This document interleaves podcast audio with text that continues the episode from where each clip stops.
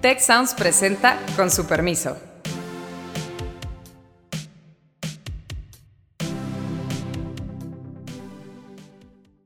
Con su permiso, mi nombre es Azucena Rojas y es un gusto nuevamente estar aquí con todas y todos ustedes. Nos encontramos hoy aquí con mi compañera Beata Boina para entrevistar a Ángeles Estrada, líder de la iniciativa de transparencia y anticorrupción de la Escuela de Ciencias Sociales y Gobierno. Entonces, claro, cuando tienes a un dirigente que no entiende el Estado de Derecho, lo que significa el Estado de Derecho, pues tienes simplemente a alguien que se cree que está por encima de las leyes. Están intentando recabar nuestros datos personales porque los datos personales es, podríamos decir, el recurso del siglo XXI, el recurso fundamental, pero pues tenemos derecho a no compartir esos datos. Ahora con la, la, época digital en la que vivimos, pues eh, nos hace todavía más importante el poder facilitar a ciertos grupos vulnerables el poder sentirse protegidos. Es un gusto tenerte aquí, Ángeles, eh, pues igual a Beata, con un tema que, además pues no es, no es tan nuevo, pero que ahorita, digamos, eh, se pone otra vez eh, pues en, en, en, boga por lo que aconteció la, la semana pasada, ¿no? Eh, yo quisiera traer un poquito la mente de, de, los que nos escuchan, pues la mañanera del 22 de febrero, en donde el presidente Andrés Manuel López Obrador lee en voz alta un correo electrónico que recibe de la jefa de la corresponsalía de New York Times para México, Centroamérica y el Caribe, Natalie Krikov.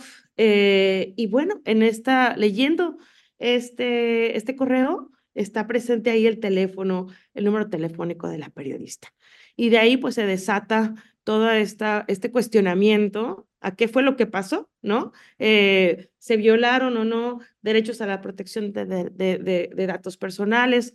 ¿Qué pasa con eso? Y bueno, pues hoy es un gusto tenerte aquí, Ángeles, que eres experta en este tema por mucho tiempo atrás y creo que es un buen momento para hablar de esto, que además en la época en la que estamos ahorita de la sociedad de la información, pues son, es algo que se puede ir agravando más. Entonces, eh, pues Gracias por estar aquí y pues abrimos la conversación. Muchas gracias, Beata. Muchas gracias, a su eh, feliz de estar aquí con ustedes.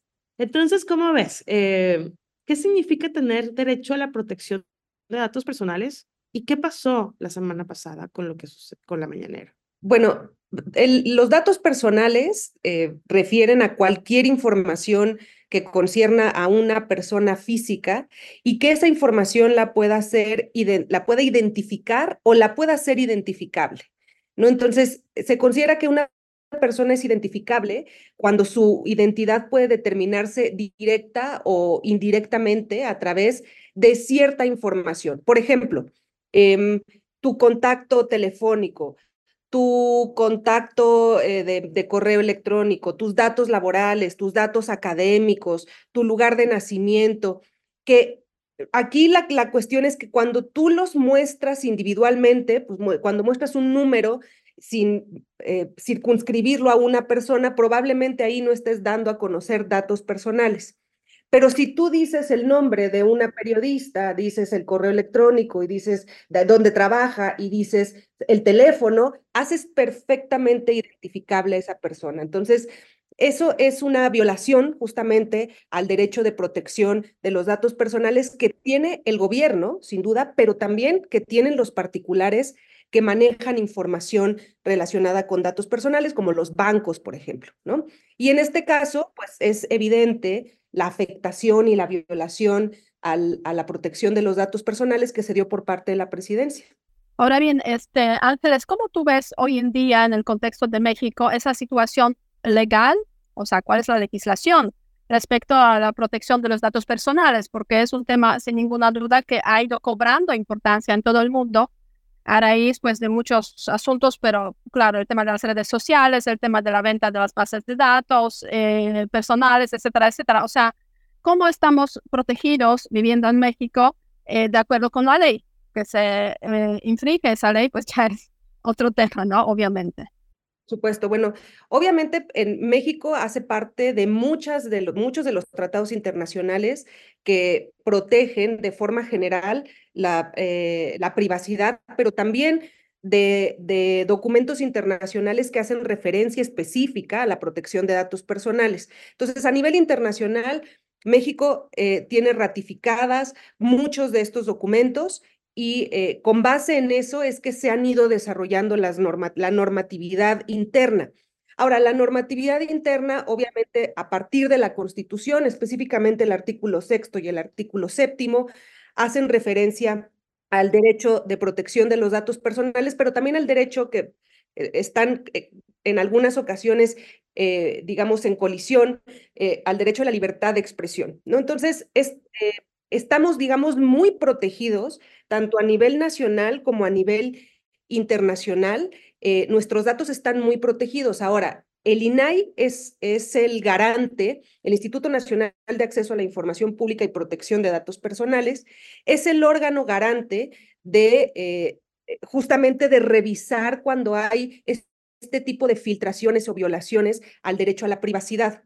Y en este punto es bien importante ah, recalcar el, em, el papel trascendental del INAI en este tipo de asuntos. ¿Por qué? Porque el INAI es la autoridad que hace las investigaciones cuando este tipo de, de violaciones acontecen. Entonces, cuando suceden cosas como la que, las que sucedieron la semana pasada en la mañanera, el INAI tiene la posibilidad de, digamos, automáticamente de oficio investigar. Entonces, se hacen las investigaciones correspondientes, se aplican los criterios que además no son nada más criterios normativos, también criterios que la Suprema Corte de Justicia ya ha ido desarrollando en interpretación a diversas legislaciones nacionales e internacionales, todas muy garantistas de la protección de eh, los derechos eh, de la, a, la privacidad. Entonces, estamos realmente, o sea, por leyes y por protección normativa, no paramos. La cuestión es más, más una cuestión política, creo. Sí, eh, por ejemplo, y, creo que eso es una buena noticia, porque además es algo reciente, ¿no? O sea, creo que desde el 2018 es que estamos hablando más de estos temas eh, de protección de datos personales eh, más en concreto. El INAI es un, un organismo que, que, nos cuida de, de, todo eso, pero sí se ha estado un poco desdibujando, un poquito también, eh, pues con estas propuestas de ir eliminando organismos autónomos. Creo que esto también entra aquí como para reflexionar de qué pasaría si se perdiera al instituto, o sea, cómo quedaríamos desprotegidos en ese sentido. Pero también creo que una parte muy importante es la cuestión política, porque cuando el presidente menciona que no pasa nada si se pone este teléfono, porque él quiere transparentar todo y que todo sea público, creo que también ahí podemos engañar un poco eh, a las personas de, de qué significa o dónde está el límite de lo público, de la información que debe de ser pública y que necesitamos también que exista y la que tiene que ser privada. Pero creo que ahí nos estamos confundiendo un poquito y no sé si nos pudieras ayudar a encontrar perfectamente dónde está esa línea divisoria. Hay un, aquí hay una, una, una cuestión muy importante que es, eh, digamos, el, la colisión que puede existir entre el derecho a la libertad de expresión ¿no? y a la protección de la privacidad. Y en ese, digamos, entre estos dos hay un, hay un concepto muy importante que es eh, el del interés público. Entonces, el, concepto de interés público se funda en que la información que se da a conocer es justamente de interés para nosotros, para las y los ciudadanos de este país, pero no solamente para nosotros, sino para una, una población mucho más extensa, para el público en general. Entonces, esa información versa sobre hechos que pueden eh, ser de trascendencia pública y que es necesaria darse a conocer para que nosotros como ciudadanos podamos realmente ejercer nuestra participación y tener eh, realmente ejercicio en la vida colectiva. Entonces, estos conceptos han ido de, no solamente el de libertad de expresión y el de la vida privada o el de la privacidad, sino, también el del interés público, son conceptos que se han ido desarrollando, especialmente en, las últimas, en la última década. Hemos ido viendo cómo los conceptos se tienen que ir ampliando para poder introducir justamente lo que nosotros en la vida real consideramos como interés público. Es de interés público saber que el hermano del, presidente de un país está posiblemente cometiendo actos de corrupción? Pues la respuesta es sí, sí es de interés público. Es de interés público conocer el, correo electrónico de una periodista que intentó hacerle una entrevista a un presidente, pues probablemente no. Entonces, ese es, ese es un, eh, es un elemento importante a la hora de hablar de estos temas que, del cual no nos podemos escapar, que es el del interés público, porque atrás de eso viene cubierto el derecho a la libertad de expresión y también como contraparte el derecho a la privacidad.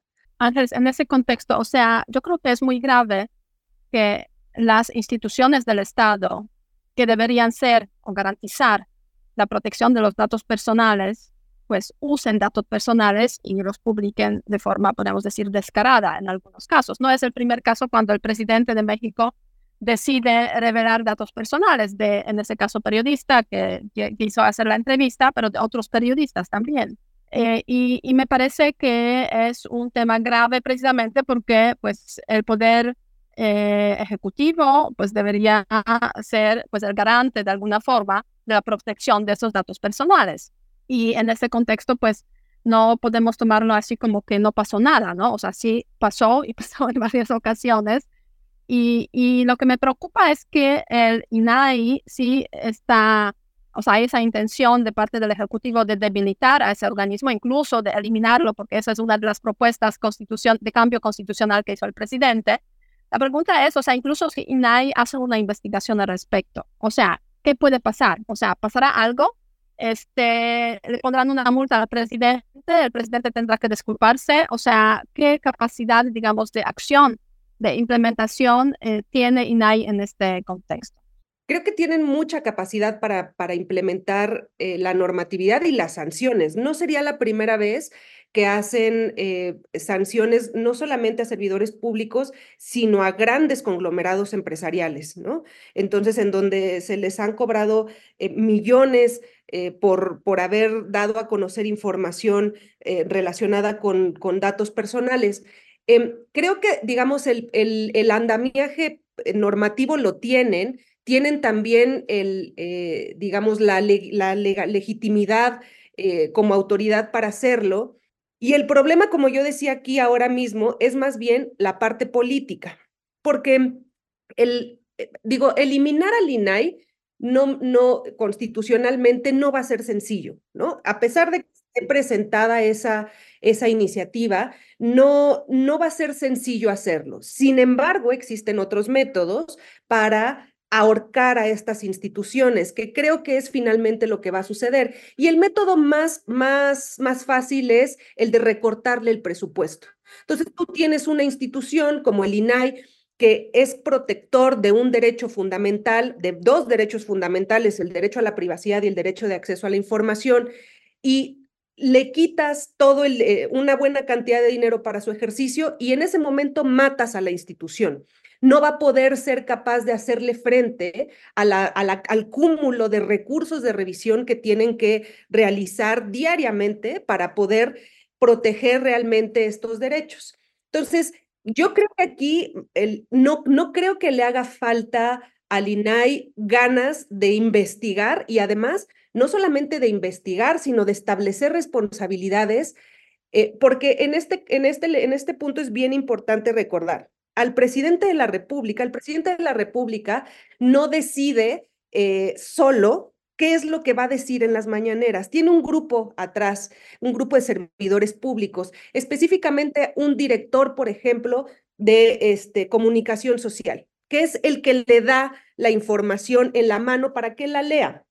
Ese servidor público es uno de los responsables que, eh, de dar a conocer esta información de, de la periodista del New York Times. ¿Por qué? Porque él es el primero, ellos son los que construyen esa información, ellos son los que la entregan al presidente de la República, ellos son los en la primer línea de defensa de la protección de los derechos eh, de, de, la privacidad. Ellos tuvieron que haber, ellos están capacitados además, esto es una cosa importante. A estos servidores públicos se les capacita en cuestiones de transparencia y de protección de datos personales. Ellos tenían la responsabilidad de eliminar esos datos. ¿Y por qué no lo hicieron? ¿Por qué? Por, por, o sea, y creo que digo, ahí está el punto de la debilidad, ¿no? Cuando, cuando se debilitan estas instituciones, claro. pues empezamos a actuar de una forma que no debería de ser, ¿no? Porque algo que me llama la atención es que el INAI está ahí, digo, no sé, todavía tiene pendientes sus nombramientos, la verdad es que desde el año pasado veníamos hablando de esa debilidad en la que, en la que ha estado cayendo. Sin embargo, como dices, el cúmulo de, de cosas no, no, no se para y seguramente se les está acumulando el trabajo. Pero por otro lado, algo que me sorprendió mucho también es lo que hizo YouTube, ¿no? Que eh, pues con sus propios, o sea, como aquí toda la sociedad tendríamos que estar involucrados en no dejar que estas instituciones se debiliten o que la protección de datos personales no se debilite y no sea un juego. Y cómo entonces YouTube, por sus políticas de, de, empresa privada, dice, voy a quitar esa mañanera porque viola eh, lo, que, lo que está, o sea, mi normatividad. Claro, porque, porque viola el, varias legislaciones nacionales e internacionales y porque además yo como, como eh, empresa me puedo meter en un problema, puedo tener responsabilidades civiles eh, si es que yo permito que eso se siga dando a conocer a través de mis medios. Entonces, como yo, como, como decíamos, ¿no? Y, como le, le, comentaba a Beata, el, o sea, la protección de los, del derecho a la privacidad es muy dura, es muy fuerte. En México, además, hay muchos ejemplos de cómo es que se ha ejercido esa protección eh, para beneficio del individuo. Em, y la cuestión de por qué no lo hace el Ejecutivo, bueno, pues es muy sencillo, porque no le importa, ¿no? Porque como lo dijo el presidente, em, y lo dijo, eso sí creo que no creo que nadie se lo haya pasado por escrito, creo que lo dijo él de su propio, este, eh, claro, de su propio pecho es yo estoy por encima de la ley, ¿no? Yo estoy por encima de esa ley, el, la investidura por, este, del presidente está por encima de esa ley porque yo represento un país. Y entonces, claro, cuando tienes a un dirigente que no entiende el Estado de Derecho, lo que significa el Estado de Derecho, pues tienes simplemente a alguien que se cree que está por encima de las leyes y entonces única y exclusivamente por eso, pues puede dar a conocer y, puede publicar lo que a bien quiera y tenga eh, a la mano. Entonces, creo que es porque no quiere, ¿no? No, no lo protegieron, no protegieron ese dato no porque no sepan, es porque no quieren.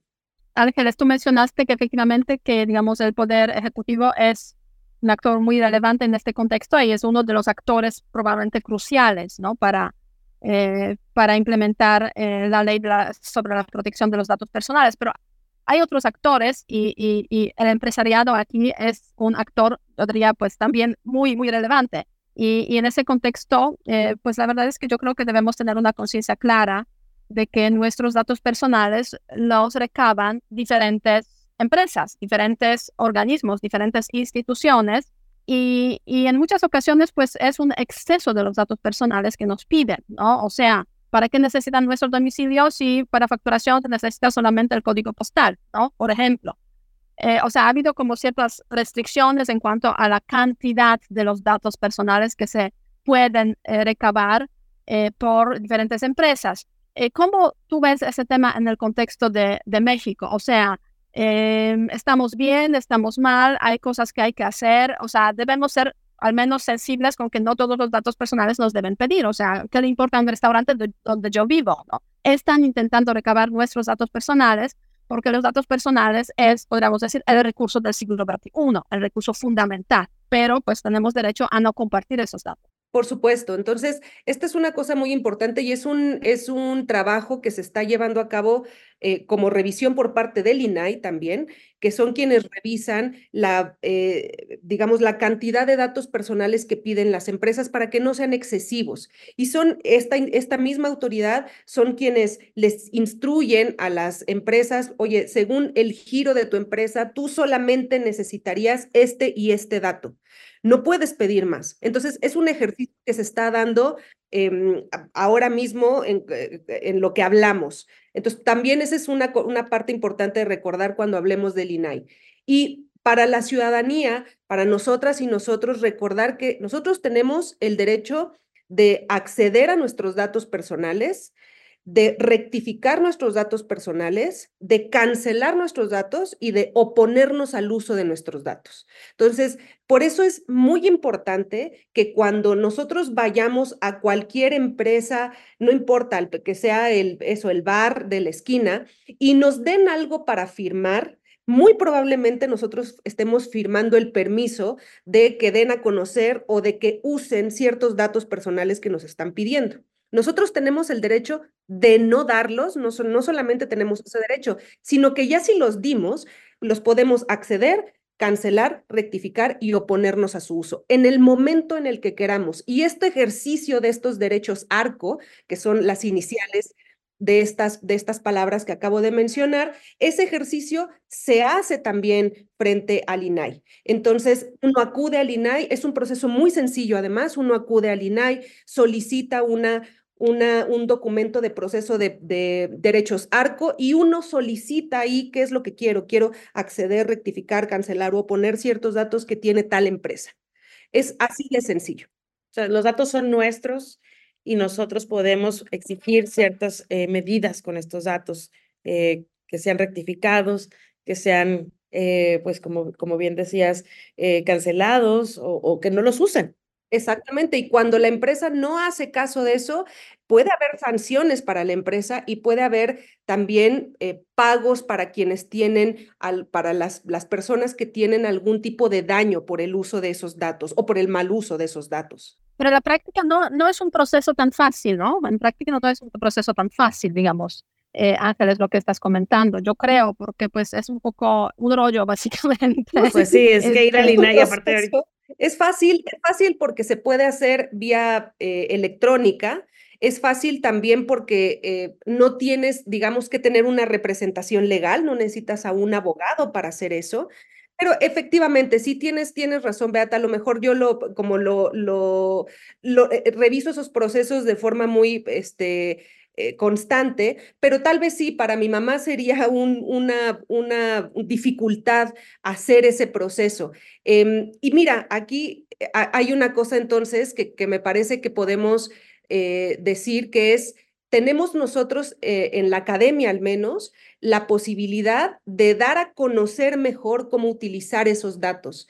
Tendríamos que pensar en cómo ayudar nosotros a la autoridad, en este caso al INAI, para socializar mejor el, el derecho de acceso al eh, acceso, rectificación y cancelación y oposición de los datos y a lo mejor hasta servir también en la parte de generar tecnología que todavía lo haga más sencillo o procesos simplificados para quienes no tengan el acceso a la tecnología.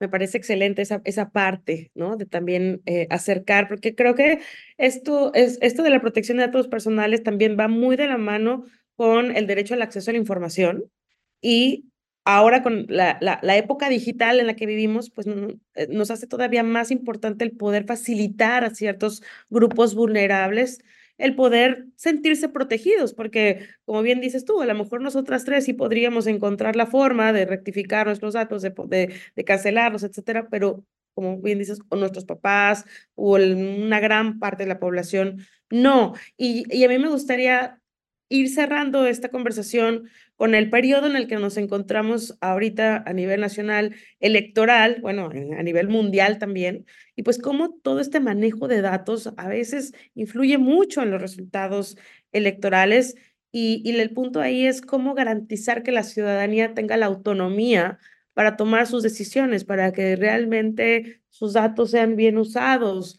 este, para, pues, pues bueno, me, recuerdo, por ejemplo, el tema de Cambridge Analytica y el, y el uso, ¿no? De, de sus datos a través de Facebook. No sé si eso estamos más protegidos que antes, si sigue siendo un peligro latente y cómo podemos hacer para protegernos de eso como, como ciudadanos de a pie. Sí, creo que estamos entrando a un momento muy interesante que en Europa ya eh, lo, tienen más conocido, que es el momento de las Strategic Lawsuits against, against Public Participation, las SLAPs, que son estos litigios estratégicos contra la participación pública. Eh, estas eh, SLAPs se utilizan en muchos lugares del mundo, específicamente en Europa, se utilizan para callar a los periodistas investigadores de ciertos temas, específicamente en temas de corrupción.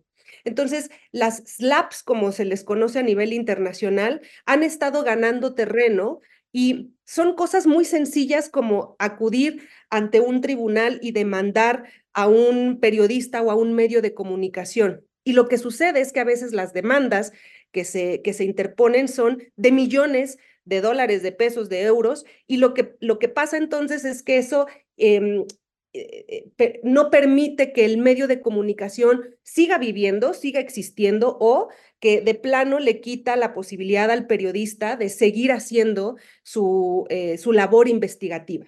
Entonces, esto lo estamos viendo ahora mismo con lo que sucedió, por ejemplo, el día de ayer con Loret de Mola.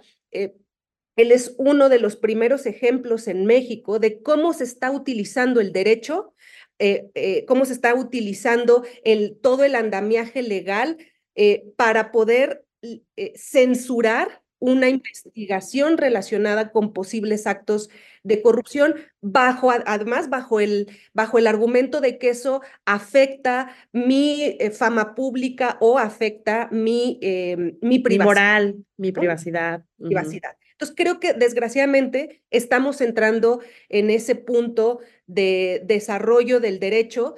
Eh, en, en Europa lo que ha estado sucediendo es que ya se está pensando cómo hacer para que las SLAPs no afecten el ejercicio de los periodistas. Y lo han hecho pensando que probablemente cuando un periodista dé a conocer cierta información, haya un periodo en el que no pueda, a ese periodista no se le pueda acusar de nada relacionado con la información que haya dado a conocer.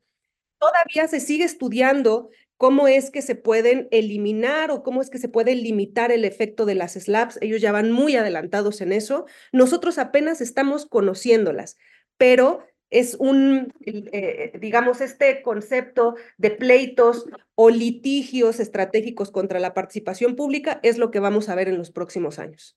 Y en ese contexto, ya que mencionaste, em, eh, Ángeles, el tema de Europa, yo creo que hay otro punto también que vale la pena aquí eh, rescatar. O sea, hay todo un sistema en el contexto, sobre todo de la Unión Europea, relacionado con la protección de los datos eh, personales desde hace ya varios años, se llama GIODO, así este, tiene varias partes. Y, y en, ese, en ese contexto yo creo que vale la pena rescatar el asunto de que em, cada individuo tiene derecho a ser olvidado en las redes, ¿no? Y en Internet. O sea, que la verdad es que al usar las redes sociales, al usar Internet, dejamos huella y a veces parece que esa huella es imborrable. Entonces, en el contexto de la Unión Europea, sí hay una obligación, eh, digamos, hay un derecho en primer lugar, pero ese derecho pues hay que exigirlo también de las empresas que están pues básicamente eh, la base hoy en día de lo que es Internet, de que son las redes sociales. Entonces se exige a esas grandes empresas también para que se ajusten a esos derechos, digamos, eh, que eh, tenemos como individuos y también el derecho a ser olvidado en las redes sociales, ¿no? Que me da la sensación que en caso de México, pues también está apenas como que viéndose este tema o ni siquiera quizás eh, se tiene plena conciencia de, de, de, ese, de ese asunto. No sé cómo tú lo ves, Ángeles, en ese, en ese contexto. Sí, Europa, la Unión Europea nos lleva muchos años de adelanto no solamente en la protección, eh, eh, en el avance, en la evolución de la protección de los datos personales, de la privacidad, sino también de cómo van atajando las nuevas tecnologías y estas nuevas tecnologías, cómo se vinculan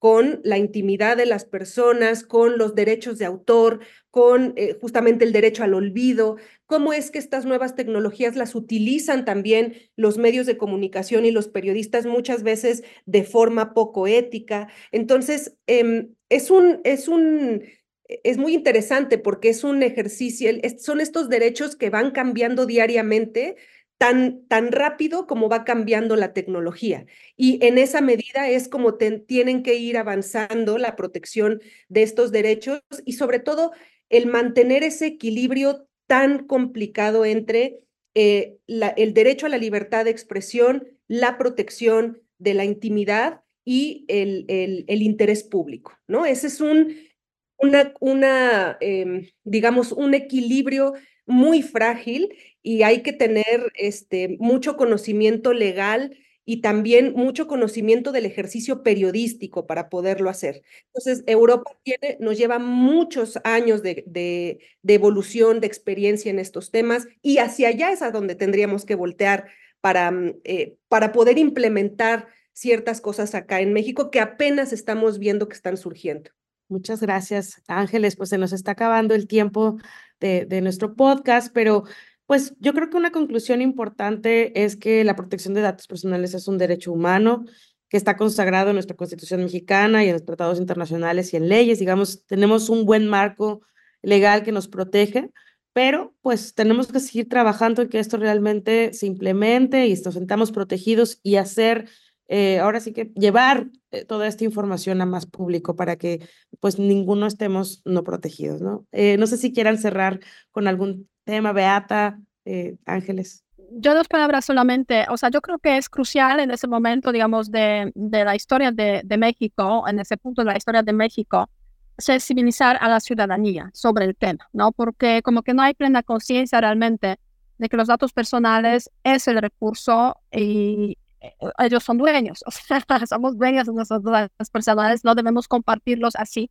a diestra y siniestra eh, sin restricciones porque pues eh, hay actores que los pueden usar, a veces para el bien, a veces para el mal, ¿no? Que también es este punto muy, muy importante en ese contexto. Y a toda esa complejidad se suma ahora el tema de la inteligencia artificial y, digamos, las facilidades que puede tener esa herramienta para también usar nuestros datos personales. Ya no solamente, digamos, nombre, apellido, este, otros datos de dónde vivimos, etcétera, etcétera, eh, nuestra edad, pero también nuestros datos personales, o sea, nuestra identidad, ¿no? Nuestra identidad y eso sí este, se vuelve mucho más complejo. Entonces, sensibilizar yo creo que es un trabajo crucial, no es cualquier cosa. A mí me gustaría terminar diciendo que efectivamente la, la, protección de la privacidad es un derecho humano, pero también lo es la libertad de expresión. Y me parece que eh, tenemos que nosotros como ciudadanía ser mucho más conscientes del trabajo que hacen los periodistas, específicamente los periodistas de investigación, y buscar la forma no solamente de dar a conocer las investigaciones que ellos nos, nos hacen públicas, sino también ver cómo es que podemos ayudarles en la parte de protección legal para que puedan ejercer su función de forma más digamos, más eficiente, pero también más tranquilos de que están siendo respetuosos también del derecho a la privacidad de, quienes están eh, tocando en, a través de sus investigaciones. Es una cuestión muy complicada, pero hacia allá tendríamos que ir todos quienes estamos interesados en estos temas. Muchas gracias, Ángeles, muchas gracias, Beata, y muchas gracias a nuestro público por escucharnos. Eh, pues nos seguimos viendo y escuchando por aquí la próxima semana. Eh, por favor, no dejen de poner sus comentarios y de seguirnos en nuestras redes sociales, C Sociales Tech. Muchas gracias y con su permiso. Si quieres conocer más sobre el comercio y los negocios, te invitamos a escuchar Territorio Negocios. La experiencia del cliente o del usuario es cada vez más importante. El podcast en el que hablamos sobre las nuevas tendencias de innovación, emprendimiento, finanzas y liderazgo en México y en el mundo. Escúchalo en Spotify, Apple Podcast y Google Podcast. Muchas gracias al equipo del Tecnológico de Monterrey y de Tech Sounds. Productora ejecutiva, Lisbeth Siller. Productoras de Con su permiso, Stephanie Cisneros y Eva Obano. Diseño, Lisette Rodarte. Analíticos y alianzas, Lilia Martínez. Postproducción, Max Pérez y Marcelo Segura. Les invitamos a escuchar el siguiente episodio de Con su permiso y el resto de programas de Tech Sounds en los canales de su preferencia.